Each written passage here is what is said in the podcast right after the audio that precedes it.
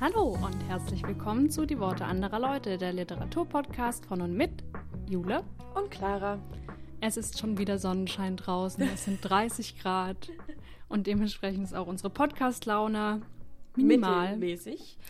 Äh, das Positiv aber, gesprochen. Ja, genau. Das soll aber die Qualität dieser Folge überhaupt nicht negativ beeinflussen, weil wir natürlich eigentlich wie immer große Lust haben, miteinander und mit euch über Bücher zu reden.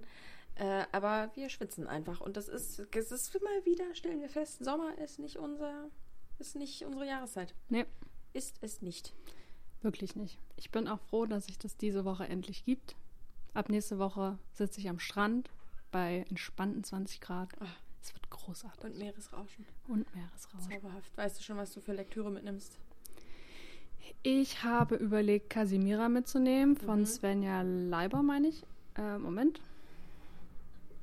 Kurzer Ja. Blick ins Regal. Von Svenja Leiber. Das habe ich mir letztes Jahr an der Ostsee gekauft. Hm, wie passend. Eben. Und ich meine, ich nehme es dieses Jahr mal mit. Mhm. Und ich werde noch mitnehmen Ein sonderbarer Immigrant, von dem ich letzte Folge schon mal kurz gesprochen habe. Und eventuell noch entweder ein Essayband oder ein kleines Sachbuch. Ah, klingt nach einem guten Stapel. Ja. Da ist ja für jeden was dabei. Hörbücher gibt es natürlich auch in Hülle und Fülle, wie immer. Ja, in rauen Mengen. Richtig schön. Das ist ja das Schöne, dass man im Urlaub immer mal Zeit hat, finde ich auch so richtig, sich irgendwo reinzulesen. Ich habe da heute Mhm. erst mit einer Freundin drüber gesprochen, dass ich ja im Moment, ich lese im Moment für den Buch, fürs Buchpreisbloggen Die Inkommensurablen von Raffaela Edelbauer. Das ist halt ein Roman und es ist eine richtige Geschichte. Und dafür bräuchte ich eigentlich wirklich mal die Zeit, mich mal zwei Stunden hinzulegen und mich in so eine Geschichte reinzulesen. Also weißt du, bei so Mhm. Romanen, da brauchst du ja oft erstmal 20 Seiten, bis du wieder drin bist in der Story und dann Mhm. kriegt das so einen eigenen Flow, dass du da so weiterliest. Und im Moment habe ich das Gefühl, habe ich die Ruhe nicht. Also deswegen habe ich, glaube ich, in letzter Zeit auch so viele kurze Bücher gelesen, weil so mit kurzen Kapiteln und kurze Bücher, weil du die Mhm. so schnell auch mal zwischenlesen kannst. Und jetzt mit diesem Roman, irgendwie ist da gerade nicht so richtig die Zeit für.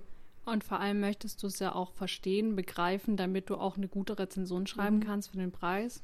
Genau. Von daher, aber wie gesagt, wenn man dann wirklich mal Urlaub und Ruhe hat und nicht immer noch dieses Ding von, ich könnte eigentlich das und ich Mhm. müsste eigentlich das, dann stehen ja bei dir hoffentlich die Chancen ganz gut, dass du dich mal gut reingezoomt kriegst in das Ganze. Ja, Also ich nehme mir einfach die Zeit, weil eigentlich habe ich genug zu tun, aber ich will dann einfach zwei Wochen nicht. Das ist klug. Danke. So macht man das. Machst du alles richtig. Steht da voll hinter dir. Danke, danke. Danke, danke. Hm. Und was, liest du denn jetzt gerade noch was oder ist jetzt gerade noch so Arbeits-, Studiums-, Endspurt vorm Urlaub? Ich komme sehr schleppend voran mit ein sonderbarer Immigrant, aber Mhm. eher, also überhaupt nicht wegen dem Buch. Immer wenn ich wieder anfange zu lesen, bin ich nach zwei Sätzen drin. Ja. Und es ist wirklich gut geschrieben und unterhaltsam, aber ich habe einfach nicht so ein. Ich habe Lust zu lesen, aber es ist gerade einfach nicht das, was ich machen will. Ja. Es ist mir schon geistig zu anstrengend. Mhm. Verstehe ich total. Das, glaube ich, fällt auch ein bisschen unter das, was ich eben gesagt habe, Ja. zu dem Roman lesen. Ich habe aber gelesen Die Scanner von Robert Sonntag. Ja. Das habe ich, ich weiß gar nicht, ob ich es erwähnt habe. Das war ein Teil von, beziehungsweise anders. Wir hatten doch in der Dystopie-Folge, habe ich doch kurz bevor du kamst, das Utopie- und Dystopie-Buch gelesen. Mhm. Dieses Sachbuch. Genau. Und Ja. da gab es ein Kapitel von einem Literaturwissenschaftler, der über Dystopien in Kinder- und Jugendliteratur gesprochen hat. Und der hat die Scanner vorgestellt. Mhm. Und das Lustige war, dass es da drin um Buchagenten geht, die Bücher anderen Lesern abkaufen und einscannen, damit sie äh, für alle kostenlos sind, aber dann auch die Bücher vernichten. Ah, also und es keine Bibliotheken mehr gibt, keine Buchhandlungen und so weiter und keine Leser. Digitalisierung. Genau. Ähm, und natürlich auch Manipulation, weil wer weiß denn dann, was da alles hochgeladen wurde. Und es gibt eine Geheimorganisation, die die Büchergilde heißt. Ah, wie cool. Und darum geht es eigentlich die ganze Zeit mit so einer, ähm, so einer Oppositionsbewegung, die sich für den Erhalt der Bücher einsetzt und so ehemalige Buchhändler und so und ähm, Professoren, die Mega sich dann. nice. Ja, und ich fand die Story ganz witzig wegen dem Bücherthema. Und dann habe ich mir das gebraucht irgendwo gekauft und das habe ich jetzt fix durchgelesen. Ich glaube, es sind keine 200 Seiten, Mhm. halt Jugendbuch. War gut? War gut. Ich glaube, es ist von 2013 und es hat so Quality-Land-Tendenzen. Mhm. War sehr unterhaltsam, aber natürlich relativ flach. Also ich hätte mir auch gut vorstellen können, dass so ein 400-Seiten-Buch wird für Erwachsene. Mhm. Hätte ich auch gut gefunden. Aber es war gut, also so zum Einstieg auch zum bisschen zu vermitteln, was damit passieren kann, wenn man so ein Medium komplett ausrottet. Und auch welche Macht das verleiht, wer Wissen hat. Bisschen wie bei Fahrenheit 451. Ja, das wird da auch kurz erwähnt. Aha, wie passend. Mhm. Würde ich, möchte ich jetzt auch unbedingt lesen. Ja, klingt ganz cool. Mhm. Also so als gerade für jetzt meine Aufmerksamkeitsspanne äh, eigentlich ganz cool. Aber Ja. wie gesagt, mich befriedigen im Moment noch die Martha Wells, die, Sci-Fi, Ich bin übrigens wahnsinnig traurig, weil weder auf Bookbeats noch auf Spotify noch sonst irgendwo kann ich das anhören. Ach, verdammt. Auch nicht auf Deutsch? Nein, Auf Bookbeat? weder auf Deutsch noch auf Englisch. Das ist ja doof. Und lesen auch nicht. Echt? Mhm. Ah, kritisch. Na gut. Aber ich höre gerade noch, wo die Wölfe sind von. Ah, Charlotte McConaughey. Genau. Und wie ist das bis jetzt? Richtig, richtig gut. Ich muss sagen, wir Ja. hatten ja schon mal über Zugvögel gesprochen in der Mhm. Aufbruchfolge und da mochte ich das Setting auch, dieses dystopische, mit, also umweltdystopisch. Aber diese Schiffssache Mhm. hat mir nicht gefallen. Und der Teil fehlt ja jetzt, weil die ganze Zeit im Wald sind. Mhm. Und es gefällt mir tatsächlich noch besser als Zugvögel. Krass, okay. Witzig. Ja, ich habe irgendwie habe ich ein Ding für Schiffe. Das hatten wir ja auch schon, Mhm. da hatten wir darüber geredet, dass ich so so Bücher mit Schiffreisen, Schiffsreisen total toll finde. Aber wenn das bei dir nicht der Fall ist, ich glaube, bei meiner Mama war das auch so. Die fand fast, wo die Wölfe sind, noch cooler, weil meine Mama ja so ein großer Großbritannien-Fan ist und auch schottische Highlands Mhm. ganz toll findet. Und da ist es natürlich passend. An Ja. diesem Dorf in den Highlands mit dem leicht attraktiven Polizisten. Ich glaube, ich finde es tatsächlich auch insofern gut, weil die Bücher ja sehr stark naturverbunden Mhm. sind und auch so Tierliebe, Tierschutz. Und bei Zugvögel ging es ja nur in einem begrenzten Maße um diesen Tierschutz und den Rest der Zeit haben sie die Vögel gesucht. Ja. Und hier geht es ja die ganze Zeit um die Wölfe. Mhm. Also es ist immer ein Thema, was sich so durch das gesamte Buch zieht und irgendwie hält mich das so dran. Bist du schon ein bisschen auch verliebt in Duncan? Ich weiß nicht, verliebt wahrscheinlich nicht, aber ich denke die ganze Zeit so, die sind schon süß zusammen. Ach, Duncan. Ja, okay, ich lasse das mal so Er stehen. hat sehr viele Green Flags, Ja. sagen wir mal so. Oh, Duncan. Oh, danke. Ich frage nochmal, wenn du durch bist. Wie ist Ja, wie du so ich glaube, mir fehlen noch stehst. 20 Prozent oder so. Ach so, das ist ja schon fast Endspurt. Ja. Das hat ja so Mystery, also das ist ja wirklich eher Mhm. so Murder-Mystery-Vibes mäßig, finde ich. Ja, aber nur in so einem Nebenstrang. Krass. Ich habe das eher wirklich, wenn ich es hätte klassifizieren müssen, am Ende hätte ich gesagt, das ist mehr Murder-Mystery als, also als Buch. Aber es geht ja 75 Prozent um die Wölfe Ja. und um die Schwester. Stimmt. Ja, aber auch das. Was ist mit der Schwester? Warum redet die nicht? Ja gut, aber man kann es ja ein bisschen denken. Ja. Aber. Okay, wir reden nochmal drüber, wenn du fertig bist. Ich will nicht, ich weiß nicht, ich will, weiß nicht, wie viel du schon weißt und ich will nicht spoilern, weil man da bei dem Buch, das kann man wirklich, das kann man wirklich spoilern vorher. Also kann man wirklich Mhm. versauen. Deswegen. Aber wir reden nochmal drüber. Wir merken Mhm. uns das fürs nächste Mal, da wirst du ja dann durch sein. Aber selbst wenn das dann in der Auflösung Lösung so ist, finde ich trotzdem nicht, dass es sich so durch das, also das Buch so Mhm. einnimmt. Mhm. Wie gesagt, das sieht meine, meine Mama ähnlich. Ich, ich glaube einfach, es gibt wie bei so vielen guten Büchern einfach unterschiedliche Lesarten. Obwohl du hast es auch gehört, ne? Ich habe es auch gehört, aber auf Englisch. Achso. Übrigens, wenn ich mich nicht ganz täusche, ich bin gut im Stimmen einander zuordnen. Mhm. Es müsste dieselbe Leserin sein wie bei Zugvögel. Im Deutschen. Mhm. Krass, okay. Ja, Zugvögel habe ich nicht gehört. Das habe ich tatsächlich gelesen. Da fand ich am Anfang fand ich es komisch, Mhm. weil ich dachte, erinnert mich jetzt so sehr an die andere Person. Weil es nicht dieselbe Frau ist. Ne? Ja, Die- aber tatsächlich mochte ich einfach ihre Erzählstimme sehr gern. Okay. Und jetzt ging's. Na gut. Ja, kannst ja dann nochmal sagen, wenn du durch bist. Bin Mach gespannt. ich. Ich höre immer noch den dritten Teil von der Murderbot Series. Und, Mhm. äh, oder den Murderbot Diaries, so heißt es ja. Mhm. Und wie gesagt, lest die Inkommensurablen. Ah, aber ich bin fertig geworden mit Zeiten der Langeweile. Mhm. War ein gutes Buch. Ja? Ja, ich fand's gut. Okay. Ist nicht nochmal in eine komische Richtung Nee, abgeschliffen. gar nicht. Eigentlich genauso, wie man es erwartet. Und ich fand auch mit einem guten Ende. Okay. Also, ich fand das Ende gut gelöst. Mhm. So.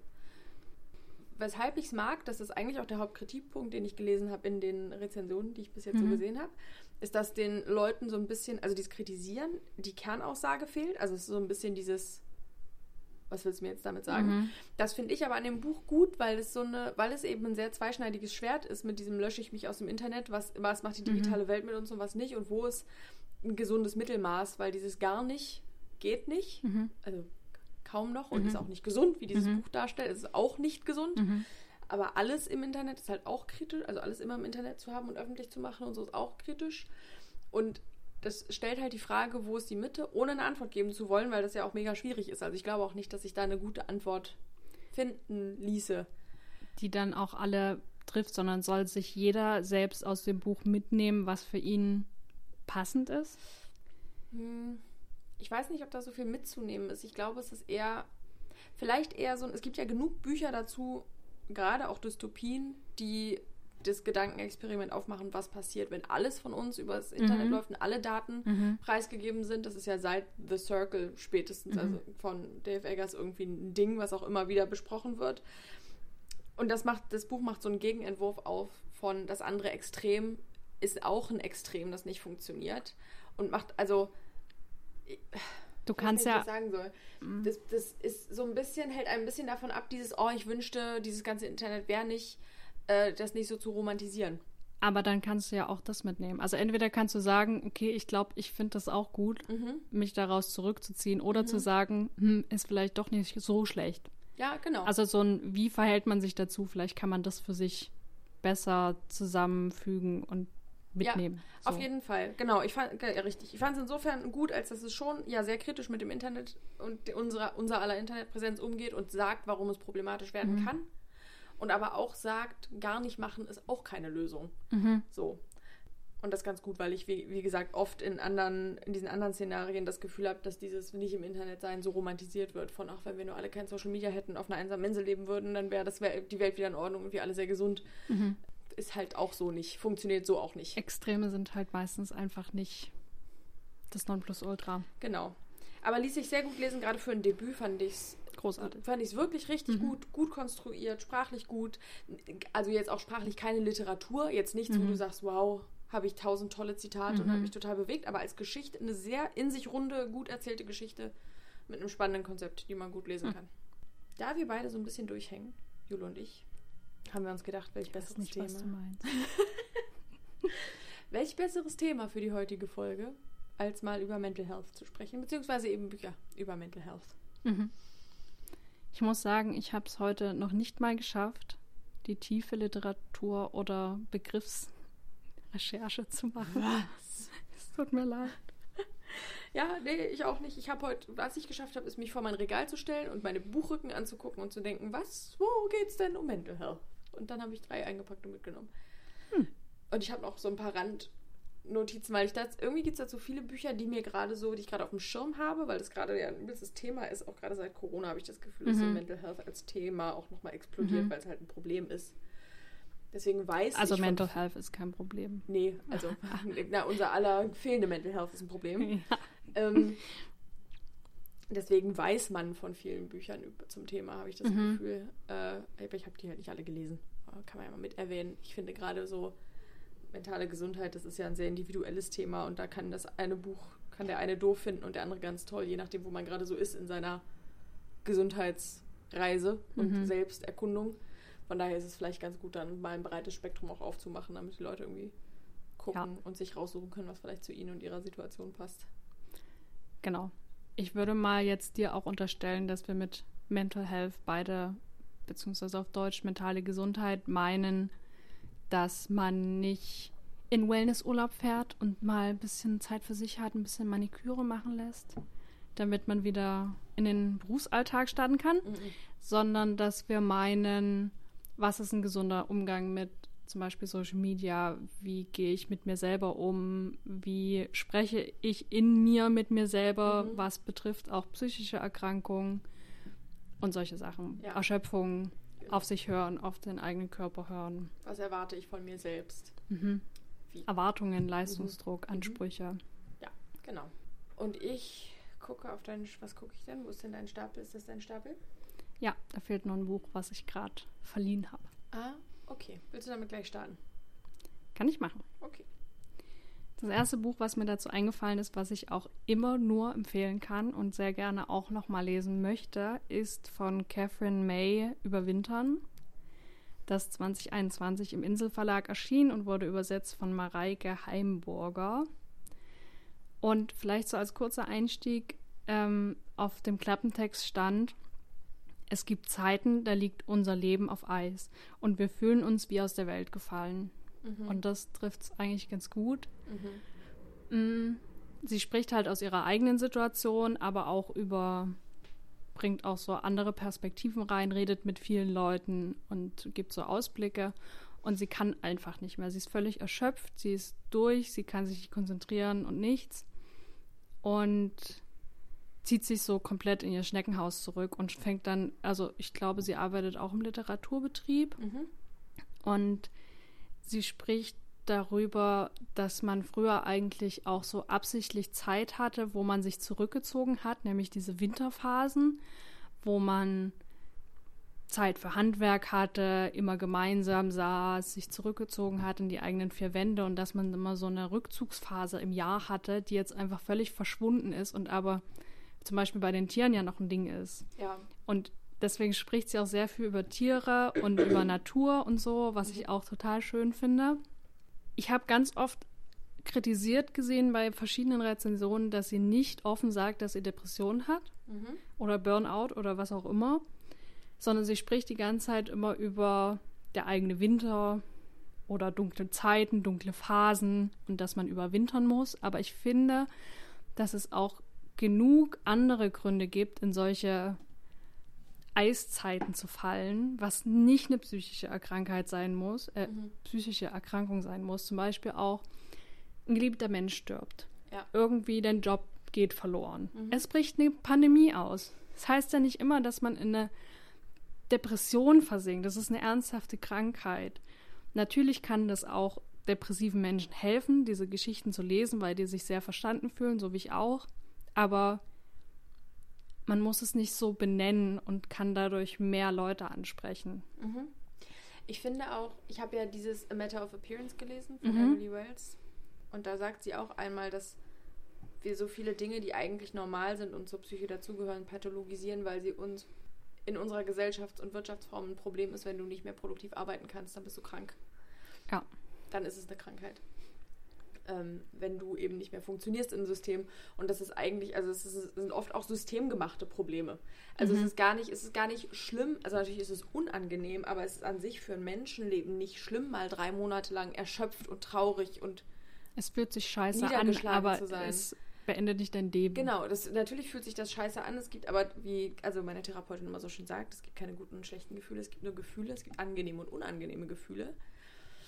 Aber gut und schlecht sind die nicht an sich. Und natürlich, man hat immer mal unangenehme Gefühle, aber die muss man auch fühlen und die gehören auch dazu. Und es ist auch okay, wenn mal, wenn da mal die, die Leistungsfähigkeit nachlässt mhm. oder man das Gefühl hat, man muss ganz viel schlafen und kann nicht mehr so viel leisten. Das ist eigentlich, also ja auch total normal für einen ja. Menschen. Und das haben wir irgendwie vergessen wir irgendwie, weil das Oder verlernen so und ignorieren es einfach weg, weil wir nur noch zu Maschinen ja, geworden sind. Muss eben irgendwie 365 Tage im Jahr möglichst äh, dazu bereit sein, mindestens acht Stunden am Tag produktiv zu sein. Sehr durchgängig. Mhm. Obwohl es vielleicht ja natürlicher wäre, mal drei Monate im Jahr irgendwie 16 Stunden am Tag zu rackern, wenn Sommer ist und die Tage eh lang und wir mhm. Energie haben und alles schick und man im Winter dann halt auch mal nur drei Stunden macht und den Rest pennt. Ja. Oder rumliegt und Kekse isst und dann auch mal, das ist auch noch so ein Ding, und dann mal fünf Kilo zunimmt und die vielleicht auch dann im Sommer. Also Mhm. Ne, dieses, dieses Zyklusverhalten, was eigentlich normal ist auch in der Natur, das haben wir so völlig uns abtrainiert, habe ich das Gefühl. Oder wir tun so, als mhm. ob. Und dann funktioniert halt vieles auch überhaupt nicht mehr. Mhm. Aber dafür voll das schöne Buch. Ich habe es letztes Jahr im Winter gehört, als ich. Ah, du hast es gehört? Mhm. Als ich mit Corona da niederlag. Oh. Im Dezember. Da passt es gerade ganz mhm. gut. Ja, das ist ein schönes Buch, bestimmt. Und wir können, also es ist tatsächlich auch wie so ein Wintereinbruch, den können wir nicht kontrollieren. Mhm. Also wenn Winter sagt, er ist jetzt da, dann ist er jetzt da. Genau. Wenn so. Schnee fällt, fahren die Züge nicht. Punkt. Zumindest äh, in Gebieten, wo sonst kein Schnee liegt. Genau, das ist dann so. Ja. In Halle zum Beispiel. Ja. Aber du hast recht, ich habe auch ähm, bei dem Buch erst gedacht, das war ja jetzt alles sehr vage, ist aber vielleicht gar nicht schlecht. Ich musste gerade auch noch bei deiner Pathologisierung darüber nachdenken, ja, wir pathologisieren viel, um das auch zu benennen, warum wir nicht mehr leistungsfähig sind. Mhm. Aber auf der anderen Seite, wenn du dich scheiße fühlst und jemand immer nur so vage Andeutungen macht, sie sind halt erschöpft. Mhm. Oder ja, sie sind halt gerade in der Krise, mhm. dann hilft dir das auch nicht weiter. Als wenn das einfach mal jemand benennt und sagt, sie haben das und das und dann weißt du, aha, dann kann ich mich jetzt irgendwie dazu verhalten. Ja. Ja, das stimmt. Ich finde auch, man kann das halt, man kann das ja benennen, ohne es zum Problem zu machen. Ja. So. Was ich so schade finde, ist, dass, und das hat man gerade als chronisch kranker Mensch, das passiert mir ganz oft auch, dass die Leute fragen, geht es ihnen besser? Ich denke, ich bin chronisch krank. Das wird nicht mehr gut. Mhm. Also das wird ein bisschen besser und ein bisschen schlechter, aber ich habe das Gefühl, die Leute, man ist immer so komplett darauf gepolt, dass wer krank ist, auch wieder gesund werden muss. Ja, ja oder wenn es schlecht ja geht, der muss, es, der, der muss es auch irgendwann ganz wieder weg sein. Und das, also, weil wir so schlecht damit umgehen können, dass manche Sachen im Leben halt einfach scheiße sind und scheiße bleiben und man damit trotzdem umgehen und ein gutes Leben führen, mhm. führen kann. Und sich irgendwie dazu verhalten. Genau. Dass mhm. nicht alles, was scheiße ist, weggehen muss. Auch bei Gefühlen. Ja.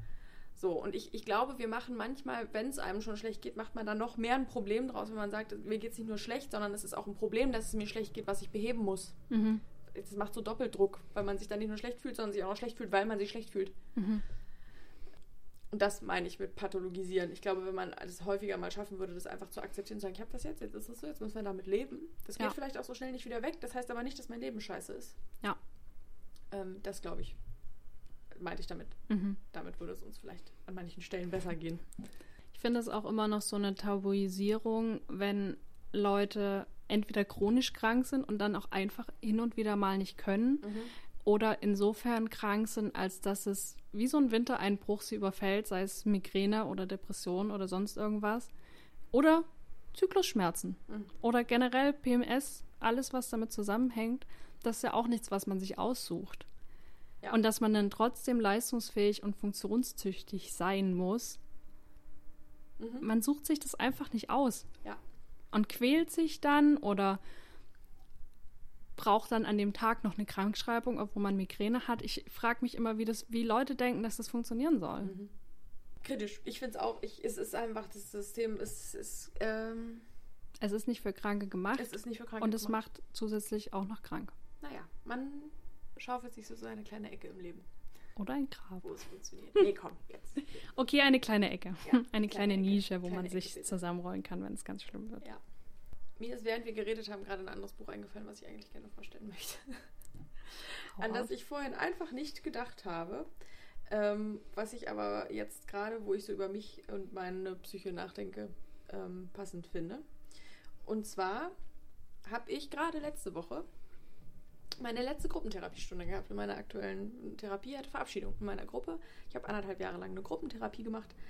Und ähm, das war total gut. Und ich will hier an dieser Stelle mal, was mir eine Therapeutin auch gesagt, dass sie sich immer so ärgert, dass die Leute immer denken, boah, nee, Gruppe will ich nicht und dann nicht zu ihr in die Praxis kommen. Nicht, weil sie an Patienten mangelt. Äh, nicht wahr?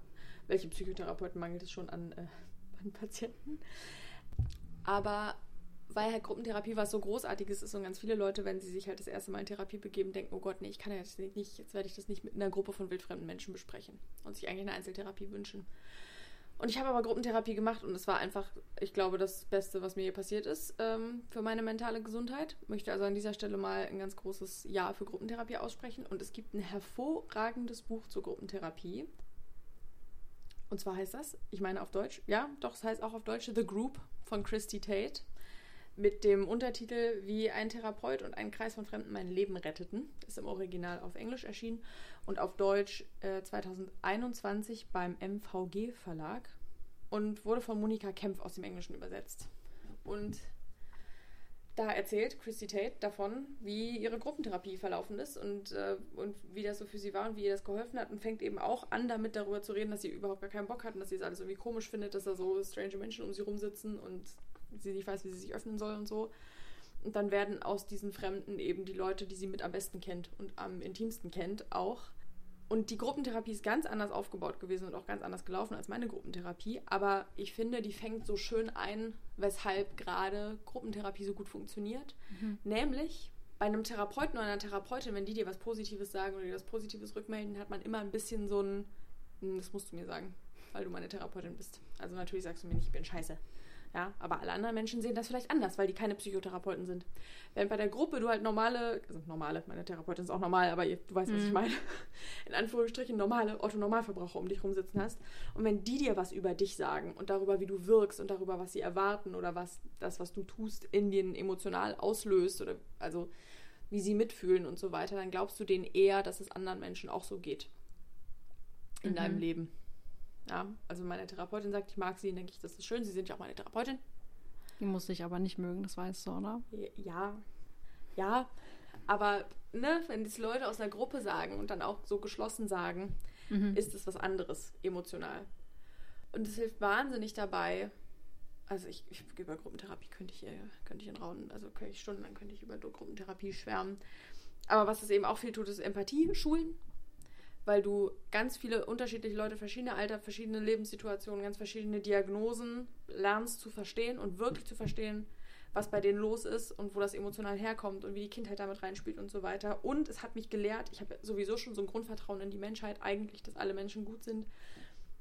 Und ich habe, es hat mich auch da gelehrt, dass es eigentlich keine schlechten Menschen gibt. Es gibt nur wirklich verletzte Menschen. Und ich glaube, wenn du jemanden, wenn jemand in der Lage ist, sich ganz zu öffnen und man jemanden ganz tief versteht, und das ist auch zu viel verlangt von allen, aber wenn das geht, dann kannst du Menschen nicht mehr nicht mögen. Mhm. Ja, und jetzt habe ich irgendwie nur Werbung für Gruppentherapie gemacht. Was ich eigentlich sagen will, ist, lest mal von Christy Tate, The Group. Ich habe das meiner Therapeutin ausgeliehen, das Buch, weil ich es so toll fand. Und sie hat es gelesen und schon mehreren ihrer, ihrer Therapeutenfreunde weitergegeben und auch in der Gruppe nochmal empfohlen für alle, weil es einfach ein zauberhaftes Buch ist. Man muss laut lachen, es ist witzig geschrieben, es lässt sich gut weglesen, man kann es auch gut hören. Ich habe es, glaube ich, damals gehört, als ich gerade ein oder zwei Gruppenstunden hinter mir hatte. Mhm. Ähm, gibt es auf Deutsch, kann man super lesen. Große Empfehlung. Das muss ich mal noch kurz loswerden. Ist auch gerade, Gruppentherapie ist gerade einfach ein Thema, weil eben letzte, jetzt letzten Mittwoch gerade die Verabschiedung war. Es ist noch sehr akut in mir. Aber genug von der Gruppe. Was hast du denn noch so dabei, Jule? Ich habe noch dabei Die Grenzen meiner Sprache von Eva Meyer. Das ist äh, bei BTB erschienen im Deutschen 2022 und wurde aus dem Niederländischen übersetzt von Hanni Ehlers und hat den Untertitel Kleine philosophische Untersuchung zur Depression. Mhm.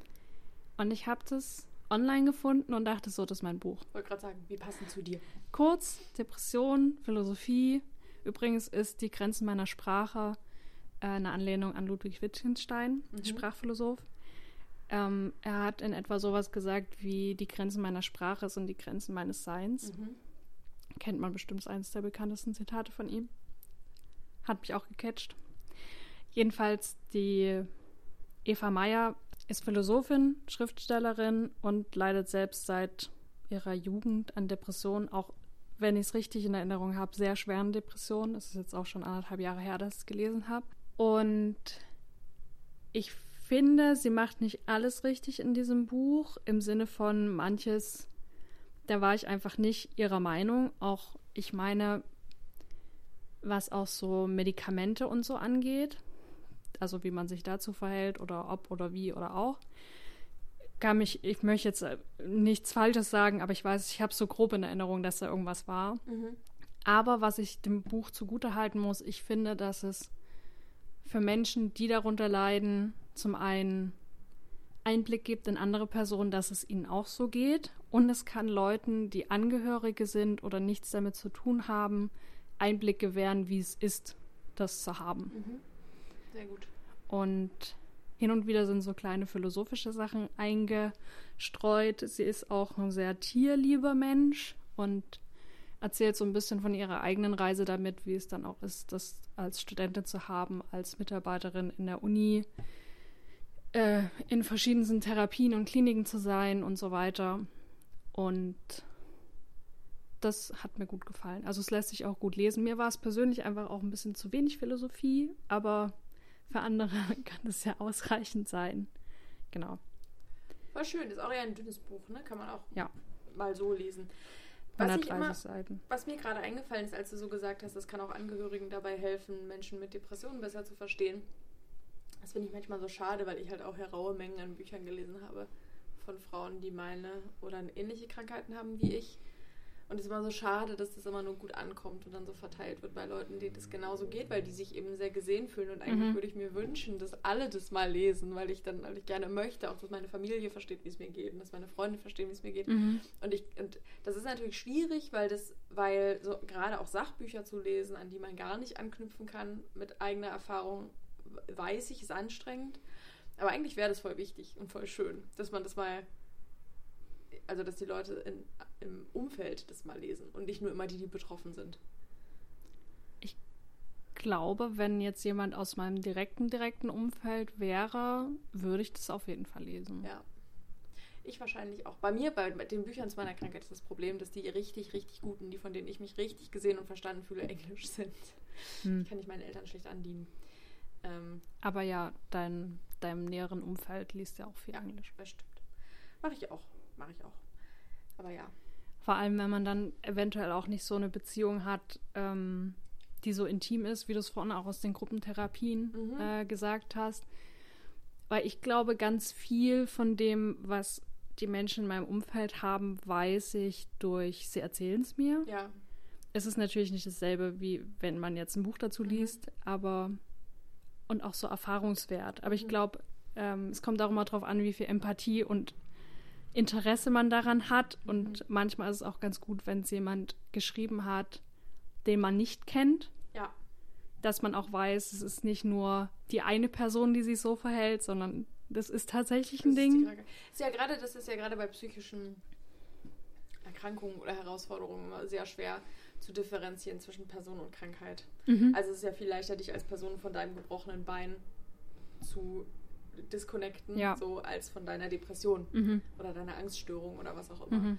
Ähm, von daher ist es gerade da eben oft für Außenstehende schwierig nachzuvollziehen. Das ist nicht, das ist nicht die Frau, die Frau, also jetzt in unserem Fall dann die Frau oder die Person, die so ist, sondern das ist die Krankheit, die das mit ihr macht. Die macht Mhm. Also dieses nicht, nicht, die kommt nicht, weil sie faul ist, sondern die kommt nicht, weil sie nicht kann. Ja. Und sich das immer wieder zu sagen, wenn man es nicht kennt, glaube ich, ist auch, ist auch schwierig. Da hilft es, wenn man mehrere Perspektiven irgendwie dazu bekommt und sich dann immer wieder in Erinnerung ruft, dass es nicht, dass man es eben nicht alles selber in der Hand hat, Mhm. was die eigene Psyche so macht. Leider. Ja. Und vieles kann man, selbst wenn einem die Person das erzählt, halt nicht nachvollziehen. Mhm. Sei es Migräne. Mhm. Entweder du hast es einmal in deinem Leben erlebt oder du begreifst es einfach nicht, wie sich das anfühlt. Ja. Ich musste, dachte bei meiner ersten Migräne, ich sterbe jetzt. Ich habe wirklich, ich habe gedacht, es kann nur das Hirnaneurysma. Ich, es ist, Ist vorbei. es konnte nicht, das konnte kein normaler Schmerz sein. Mhm. Naja, und hier sitze ich. Ist schon zehn Jahre Also her. es waren nicht nur dolle Kopfschmerzen. Nee, nee, nee. Ich konnte nicht richtig gucken. Ich habe gekotzt. Und äh, ich habe gedacht, mir platzt der Schädel. Ja, Also es war wirklich, es war schlimm. Licht tat weh, es hat alles, also naja. Wer schon mal Migräne hatte, weiß, was die Phase ist. Es sind nicht nur Kopfschmerzen. Aber selbst da gibt es Unterschiede Ja. von Migräne. Es, es soll auch Migräneformen geben, wo die Leute nur diese Symptome haben, ohne Kopfschmerzen. Krass. Na, bei mir fängt es immer so an. Bei mir fängt es an mit, mit diesem Flimmern, mit, dieser, mit so einer Aura. Hm. Dann habe ich so 20 Minuten ein bisschen Schmerz einsetzt. Und wenn ich das schaffe, während ich nur die Aura habe, richtig fett Schmerztabletten einzuwerfen, dann wird es meistens auch nicht so schlimm. Also wird es erst gar nicht so schlimm, wie es wird. Wie es werden könnte. Bei mir helfen tatsächlich gar keine Schmerztabletten. Mhm. Bei mir nur, wenn ich sie rechtzeitig, also wenn Mhm. ich aufwache mit einer fetten Migräne, ist egal, dann kann Ja. ich die, da kann ich essen, was ich will, da muss ich die Welle reiten. Aber dadurch, dass ich erst die Aura bekomme, wenn ich Mhm. das vorher abgreife, dann klappt's manchmal. Scheiße. Ja, bei Naja. mir ist gar keine Aura. Hm, krass. Also entweder überfällt es mich von jetzt auf dann oder Mhm. ich habe vorher Spannungskopfschmerzen, die ich aber sowieso ständig habe. Und dann geht es irgendwann in eine Migräne über. Mhm. Und das zu unterscheiden, ab wann was ist, Schwierig, schwierig. verstehe. Nee, ich denke erst, ich habe äh, müde Augen oder dann denke ich, ich habe einen Schlaganfall, wenn ich nicht gucken kann. Und dann denke ich, ach nee, Clara, du kriegst ja ein, zwei Mal im Jahr auch eine Migräne. Und dann Hm. weiß ich, ach, was ist das? Und dann hilft es dir auch, dass du weißt, was es ist und du kannst Ja. dich dazu verhalten. Genau, absolut. Auch da hilft es, die Definition zu kennen. Hm. Ich hatte letztens tatsächlich eine, wo ich gar nicht mehr weiter wusste, Mhm. wo selbst die Medikamente nicht direkt gewirkt haben. Und konnte ja auch nicht googeln. Mhm. Du kannst ja dann auch Nee. nicht auf dein Telefon gucken. Ja. In, in den nicht- schlimmen ich, Fällen. Ich kann nicht mehr lesen. Also, Okay. Mm. das, weil, weil mir die Augen, ich habe, ich kann gerade Bildschirm, auch Text, also kleinen Mhm. Text kann ich, ich kann es nicht mehr sehen, weil das, ähm, weil das verschwimmt.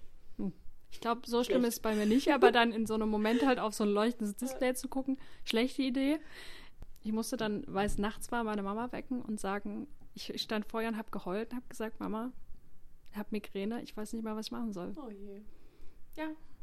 Ja. Und wenn ich dann aber in dem Moment alleine, alleine gewesen Mhm. wäre, ich glaube, ich hätte auch das Gefühl gehabt, ich wäre gestorben. Mhm. Mhm. Schön. Schön, dass man das wenigstens dann innerhalb von ein paar Stunden bis wenigen Tagen überlebt. Mhm. Und es ist auch ja meistens, wenn man es dann kennt, wird es ja auch besser. Das ist wie mit Panikattacken. Meine ersten Panikattacken dachte ich auch mal, ich sterbe. Das ist Mhm. ja, das ist ja der, das ist ja die Definition einer Panikattacke, dass Mhm. du das nicht einschätzen kannst, was mit dir passiert und der Mhm. Körper schaltet in ich sterbe jetzt und Ja. macht genau die, das Panikmoment, was du hättest, wenn du wirklich gerade kurz davor bist zu sterben. Das wird aber besser. Wenn du halt die 35. Panikattacke hast, dann weißt du, ich bin die letzten 34 Mal nicht gestorben. Die Wahrscheinlichkeit, dass ich jetzt sterbe, Mhm. ist relativ gering. Du weißt, es wird irgendwann wieder besser, du musst es nur aussitzen. Genau. Das macht es nicht unbedingt einfacher, aber das nimmt Ja. so ein bisschen die Todesangst. Mhm. Und das Gute ist auch, dass man dieses Gefühl wieder vergisst. Ja. Also man weiß der ungefähr, wie ja es anfühlt. Mhm. Auch wenn andere einem das erzählen, dann hat man so, scheiße, es tut mir voll leid. Mhm. Und wenn es dann wieder so weit ist, denkt man so, scheiße, so war das. Ja. Ich glaube, wir müssen wir eigentlich die ganze Scheiße, die wir in dieser Folge sagen, zensieren. Ja, ich weiß auch nicht. Es ist, ich, es- wir driften hier so ab, ne? In unsere Krankheitsgeschichten auch und in den ganzen Scheiß. Aber, Aber das ist, gehört auch zum Metal. ja, das, das, das stimmt, das stimmt. Es ist auch, also wie man so Schmerzen vergisst, auch das stand in dem Matter of Appearance, das fand ich total Mhm. gut. Ist, da haben wir beide, glaube ich, auch schon mal drüber geredet, dass die Leute immer denken, wenn man chronische Schmerzen hätte, würde man sich irgendwann dran gewöhnen. Das war Schwachsinn. Also ja, es stand auch sowas drin wie Schmerzen bleiben akut. Ja. Manchmal merkt man sie mehr, manchmal weniger, aber sie sind immer da. Ja, nein, und vor allem deine hundertste Migräne ist ja nicht weniger schlimm als die erste, weil du, weil du Migräne kennst. Ja. So. Und das, das, man gewöhnt sich halt nicht an Schmerz. Mhm. Und Nee. aber genau, weil man ihn eben auch wieder vergisst. Also wenn ich jetzt darüber nachdenke, wie es ist, eine Migräne zu haben, denke ich, ja, meine Migräne ist schon schlimm, weiß ich, ist schlimm, aber ich kann nicht wirklich fühlen, wie es sich anfühlt. Mhm. Zum Glück. Zum Glück. Es hat ja auch alles einen Grund, weshalb der Körper Ja. das vergisst. Aber äh, man ist halt jedes Mal wieder überwältigt davon, wie unheimlich sehr das wehtut. Mhm. Also das, da gewöhnt man sich nicht dran. Sonst hätte man ja auch keinen Schmerz, Genau. wenn man sich dran gewöhnen würde. Ja. Hm. Nun, dazu vielleicht noch kurz eine Buchempfehlung. Zurück zur Literatur und zwar Mhm, von Oliver bitte. Sacks, ähm, Migräne.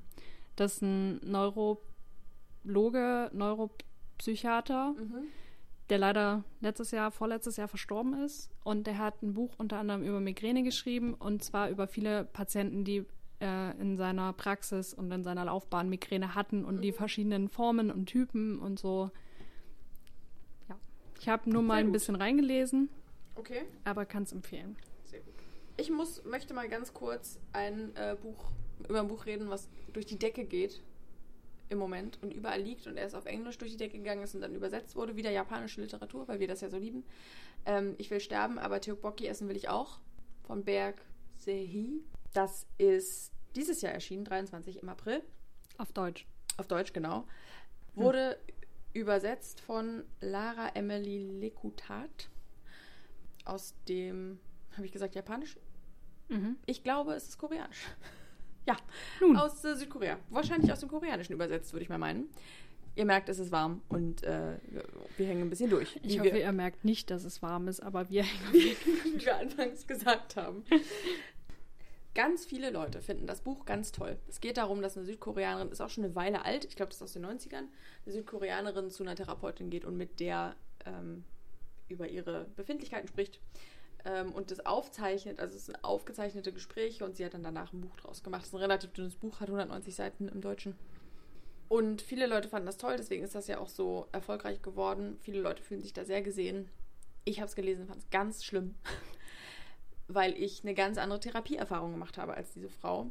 Und ich finde, also man kann es super lesen. Es, es ist wahnsinnig lesbar und auch die Probleme, die die Frau schildert, ähm, die sie so hat und die Gedanken, die sie so hat, sind, glaube ich, sehr weit verbreitete Gedanken, die man besonders als Frau eben hat, wenn man sich in sozialen Situationen Mhm. befindet und wenn man über sein Leben nachdenkt und so weiter. Ich finde aber die äh, Psychotherapeutin in dem Buch, die ist mir viel zu sachlich und logisch. Und ich finde, in der Therapie kommt man mit Sachlichkeit und Logik nur bedingt weit. Ja.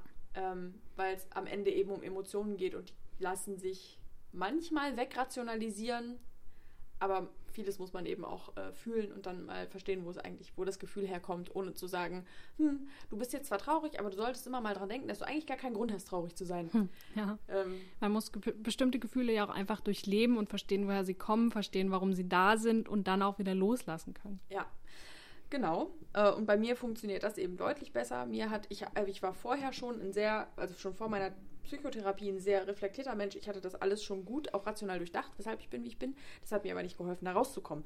Also ich konnte zwar mal sagen, warum ich mich fühle, wie ich fühle. Das hat aber nicht dabei geholfen, dass ich mit den Gefühlen besser klarkomme. Deswegen war auch das Buch, glaube ich, nichts für mich. Das ist aber, glaube ich, super, wenn man an einer anderen Stelle steht mit sich selbst und einmal verstehen muss, warum man sich so fühlt, wie man fühlt. Und eben da erst noch einen analytisch, analytischeren Ansatz braucht, um das zu verstehen. Mhm. Dafür kann das, glaube ich, gut funktionieren. Und auch wenn ich es nicht gut fand, wollte ich das Buch hier trotzdem einmal mit ansprechen, weil es halt gerade so ein Ding ist. Ich habe das Gefühl, man sieht es auch überall. Es ist auch ein sehr prägnantes Cover und ja auch ein sehr prägnanter Titel, muss man mal sagen. Aber ja, also bevor ihr euch das kauft, so viel sei gesagt. Ich fand es sehr trocken. Ähm, zum Ende kommt die Therapeutin nochmal zum Wort, zu Wort und sagt, also die hat das Buch auch gelesen, bevor es veröffentlicht wurde, und sagt auch, dass sie im Nachhinein sich auch hinterfragt hat und auch Sachen gesehen hat, die sie falsch gemacht hat oder wo sie jetzt denkt, das hätte sie besser machen können als Therapeutin, weil du natürlich auch nicht in der Therapie nicht jedes Mal alles nochmal siehst, was du gesagt hast. Und ich glaube, die hat sich am Ende eben auch als Therapeutin nochmal analysiert und gesagt, hm, war jetzt auch, das war jetzt auch nicht so gut und das hätte ich jetzt anders geregelt. Du siehst dich halt auch nur dann von außen und nicht in Genau. der Situation. Das fand ich ganz gut. Also das fand ich ein Ah, sehr cool. schönes Ende, die auch nochmal zu Wort kommen zu Mhm. lassen. In der letzten Folge hast du gesagt, dass es dir bei 1000 Serpentinen Angst so geht, wenn du das in der Buchhandlung siehst, dass du denkst, Jule mochte das nicht. Mhm. Bei mir ist es genau dieses Buch. Wenn ich das sehe, denke ich, Clara mochte das nicht. Ja, das stimmt. Ich war wirklich enttäuscht. Mhm. Und ich glaube aber auch, das lag zu einem ganz großen Teil daran. Also wie gesagt, dass es überhaupt nicht für mich ist, das Mhm. Buch. Ähm, und dass ich ganz große Erwartungen hatte, weil das so... Mhm. Ich glaube, du warst in meinem, in meinem Wahrnehmungsdunst die erste Person, die mir davon erzählt hat, dass das überhaupt existiert. Mhm. Deswegen hat sich das so eingebrannt. Ja, ich habe das relativ früh gelesen, nach Erscheinungstermin im Englischen, also noch bevor das übersetzt wurde, weil Books Unbound, wieder dieser andere Literaturpodcast, die haben einen Buchclub dazu gemacht. Das werde ich zensieren. Dieser Piep, dieser andere Piep, die haben ein Buchclub dazu gemacht. Piep. Ein Piep dazu gemacht. Und deswegen hatte ich es relativ Ah ja, hatte ich's okay. früh gelesen. Hast du jetzt eigentlich schon eins deiner Bücher vorgestellt, die da drüben auf der Fensterbank liegen? Nee, ich habe halt eigentlich nur eins, was ich jetzt wirklich noch, aber das wurde nicht auf Deutsch übersetzt. Hm. Na gut. Weil- Erstmal bin auch ich drauf dran. Ja. Ich habe noch was, was auch noch mal gut einfängt, was wir vorab schon ein paar Mal gesagt haben. Und zwar ist es von Till Rether. Bin ich schon depressiv oder ist das noch das Leben? Mhm. Und genau diese Frage trifft es total auf den Punkt, weil ab welchem Moment setzt dann eigentlich Depression ein und ab wann ist man einfach nur traurig oder erschöpft? Ja. Also, wo ist da der Übergang? Und stelle ich mich gerade eigentlich die ganze Zeit nur an oder bin ich ernsthaft krank? Mhm. Und wenn ja, chronisch krank, geht es vorbei? Ist es nur eine Phase? Genau, und darüber hat er das Buch geschrieben. Es ist auch aus seiner persönlichen äh, Perspektive. Er ist äh, Schriftsteller, deutscher Schriftsteller. Und er hat es, ich habe es auch gehört, ich meine selbst gelesen. Ist Familienvater, er ist bekannter Autor im deutschsprachigen Raum und hat sich so immer gezwungen und da, es hat sich so dahingeschleppt. Es ist auch nichts, was von heute auf morgen ausbricht, Mhm. Sondern es ist ja so ein schleppender Prozess, wo es einfach immer schlimmer wird und er erzählt so seine Leidens-Lebensgeschichte, wie es ihm ging, wie es ihm als Familienvater ging, dass er manchmal die Kinder in die Schule oder in den Kindergarten gebracht hat und danach nach Hause gegangen ist und geschlafen hat Ja. oder im Bett lag, statt zu schreiben. Mhm. Und hat auch für mich zum ersten Mal den Begriff eingebracht, der mir so noch gar nicht bekannt vorkam als Begriff, Mhm. aber aus meinem Leben total. Und zwar funktionale Depressive, Mhm. also die, die Depressionen haben, aber die ihre Ich muss funktionieren Fähigkeit, Charaktereigenschaft da durchquälen. Das ist wie äh, funktionale Alkoholiker. Gibt's ja auch. Gibt Ja. ja auch Leute, die stark alkoholabhängig sind und trotzdem einen normalen 9-to-5-Job machen. Und, Und niemand weiß das. Genau. Mhm. Genau. Und so ist das bei Depressiven dann manchmal auch. Mhm. Entweder liegen die dann ihren ganzen Urlaub nur rum oder andere wissen das halt nicht oder sie überspielen es. Und das ist auch eine ganz große Rolle, die das in seinem Leben spielt, dieses Überspielen. Und das muss ich mich eigentlich nur zusammenreißen. Andere sagen das ja auch, das ist wie mit den Kopfschmerzen vorhin. Hast du nicht einfach nur, bist du nicht eigentlich nur, Mhm.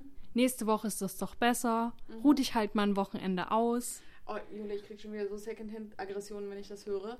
Das Aber die Frage- Du musst mal ein bisschen mehr Sport machen, mal ein bisschen gesünder essen, mal ein bisschen im Wald spazieren gehen. Ja, aber mal abgesehen davon, also wenn du eine diagnostizierte Ja. chronische Krankheit hast, Mhm. okay. Aber ab wann weißt du denn dann, selbst wenn du betroffen bist, bin ich jetzt eigentlich nur normal erschöpft? Oder ist es schon wieder die Depression, die da kommt? Mhm. Selbst als Person, die davon betroffen ist, weißt du das manchmal nicht. Und gibt das Buch denn Antworten? Mm, wofür er sich klar ausspricht, ist sowas wie Therapie, zum Arzt gehen, Medikamente und sich aktiv damit auseinandersetzen. Aber am Ende meine ich es jetzt auch schon ein Stück her, dass ich es gehört habe und danach auch nochmal gelesen habe, ähm, ist es das, was ich gerade gesagt habe. Mhm. Also du kannst nur versuchen, dich selber zu verstehen und das ist auch ein langer Prozess und am Ende weißt du manchmal trotzdem nicht, was es gerade ist. Ja. Du kannst dann nur versuchen, Hilfsmittel A, hilft's, hilft's nicht, Hilfsmittel B, hilft's, hilft's Mhm. nicht. Okay, Und verstehe. ja, aber gibt auch so ein bisschen Verständnis dafür, was es überhaupt für ein Prozess ist, wie sich das so einschleicht und Mhm. stellt halt auch einfach viele Fragen. Mhm.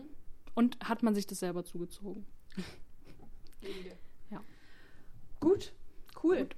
Ich finde es gut, also es ist auch ein relativ dünnes Buch. Mhm. Ich finde es schön, weil das alles so zugänglich ist. Ja. Gerade wenn es einem vielleicht nicht so gut geht, hat man ja auch nicht immer Bock und Kapazitäten für 600 Seiten. Mhm. Na gut, ich rede mal über das nicht übersetzte. So zum Ende. Schock Horror. Ich sag's trotzdem. Ich verzeih dir, wie immer. Das ist lieb von dir, danke. Black Milk, ich habe es schon mal erwähnt. Black Milk von Elif Shafak, einer meiner Lieblingsautorinnen. Ähm, on Motherhood and Writing. Ähm, ist ein bisschen, ist ein Memoir. Von einer Frau. Von einer Frau. Und ist ein bisschen, ähm, leitet ein bisschen in die Irre, weil On Motherhood and Writing eigentlich geht es um ihre, ihre Postpartum-Depression. Und wie sie damit klargekommen ist und wie ihr. Also, ist es quasi Wochenbettdepression? ja, genau, Hm, ihre okay. Wochenbettdepression. Ähm, die ihr die Fähigkeit geraubt haben zu schreiben, was Mhm. eigentlich immer ihr Zuflucht, ihr Zufluchtsort war und das, was sie konnte und da, wo sie sich irgendwie hin zurückgezogen hat, wie gesagt, wenn es ihr nicht gut ging. Und in diesen Wochenbettdepressionen, diese, diese Wochenbettdepressionen haben eben dazu geführt, dass sie auch das nicht mehr konnte und dann so völlig verloren war mit. Mhm. Auch, auch das Gefühl zu haben, die war halt vorher schon Autorin und auch erfolgreiche Autorin, bevor sie das Kind bekommen hat, dass sie so das Gefühl hatte, sie hat so, das so, so dieser völlige Identitätsverlust. Was ja Mhm. sowieso schon oft passiert bei, bei Müttern, bei frischen Müttern, dass sie das Gefühl haben, dass sie selber sich so als Person irgendwie auflösen und nur noch für Mhm. das Kind existieren. Und bei Elif Shafak war es eben dann dadurch auch schlimm, dass sie plötzlich das Gefühl hatte, sie kann nie wieder schreiben. Und weshalb ich das aber generell unter dem Thema nicht jetzt Mutterschaft oder Kreativität, sondern Mental Health ein tolles, also mentale Gesundheit, ein tolles Buch finde, ist, ähm, Elif Shafak ist ja für mich Meisterin der, äh, des magischen Realismus. Mhm. Und die hat dieses Buch so aufgebaut, dass sie die Däumelinchen gibt es in dem Buch, äh, die Thumbelinas auf Englisch.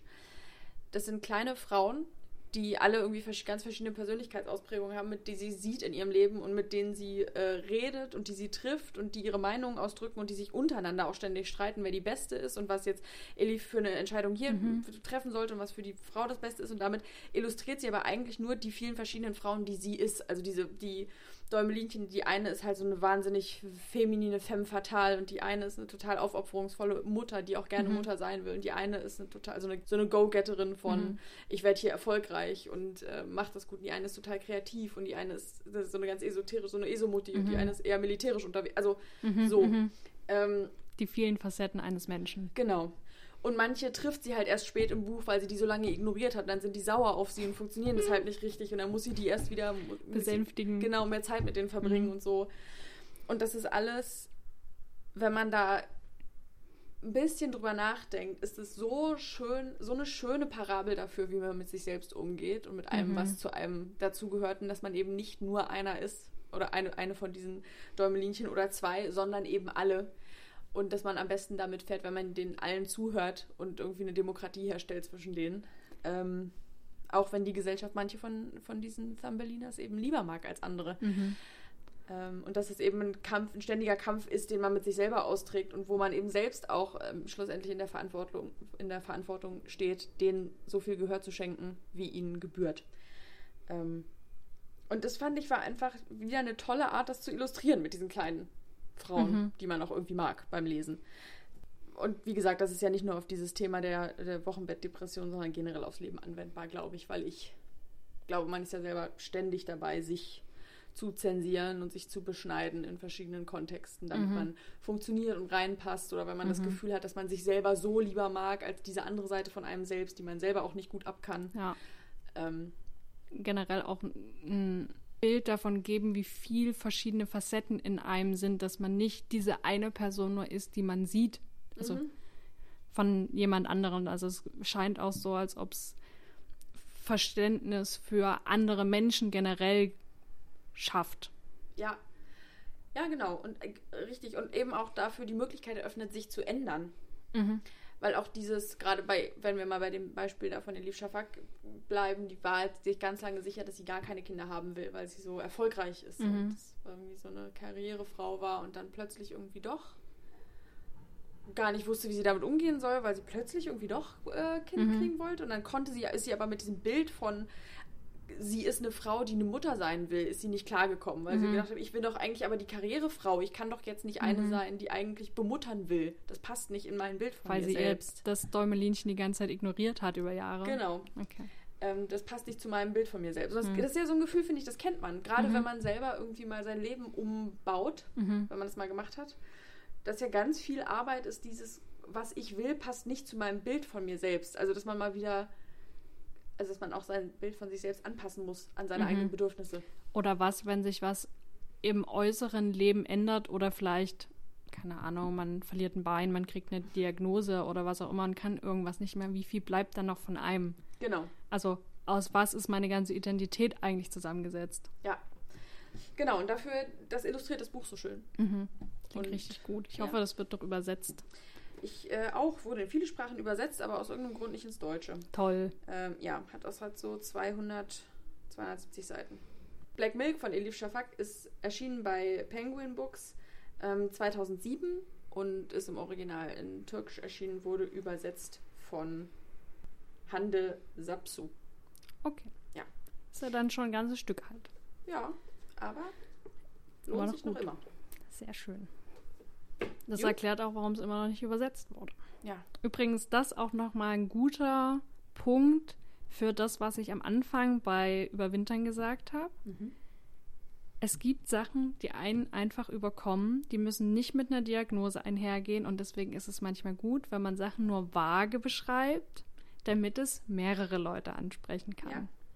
Genau. Denn auch eine Wochenbettdepression übereilt einen, dafür kann man nichts und sie vergeht dann auch wieder. Und ich glaube, auch das, also Hoffe ich. Depression ist ein Krankheitsbild, Wochenbettdepression ist ein Krankheitsbild. Mhm. Ich glaube, negative Gefühle im Zusammenhang mit einem Neugeborenen sind völlig normal. Ja. Die, also so, wenn die eine Extremform annehmen und man dann ist es eine Depression, eine Depression, Mhm. da muss man irgendwann sich in Behandlung begeben. Aber auch da, um mal vage zu bleiben, ich glaube, dieses Gefühl von Identitätsverlust und von mein ganzes Leben hat sich geändert und auch so ein Angstgefühl von, oh mein Mhm. Gott, jetzt ist alles anders, es wird nie wieder so, wie es war, ist auch normal, Ja. wenn man ein Kind bekommt. Ähm, Für manche mehr, für manche weniger. Genau. Genau. Aber es gehört dazu. ja, ist halt ein- ist ein krasses Event. Ja. Macht ja auch viel. Krasses Event. Ja. Na Juti.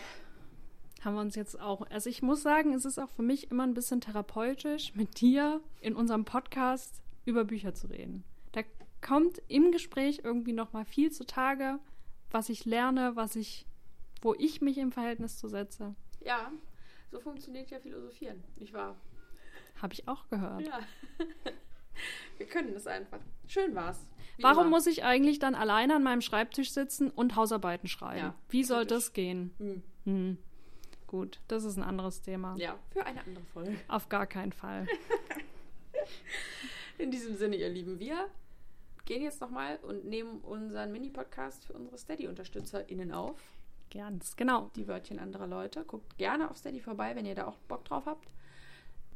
Und ansonsten hoffen wir, dass, wenn ihr das hört, schon der Herbst eingesetzt habt.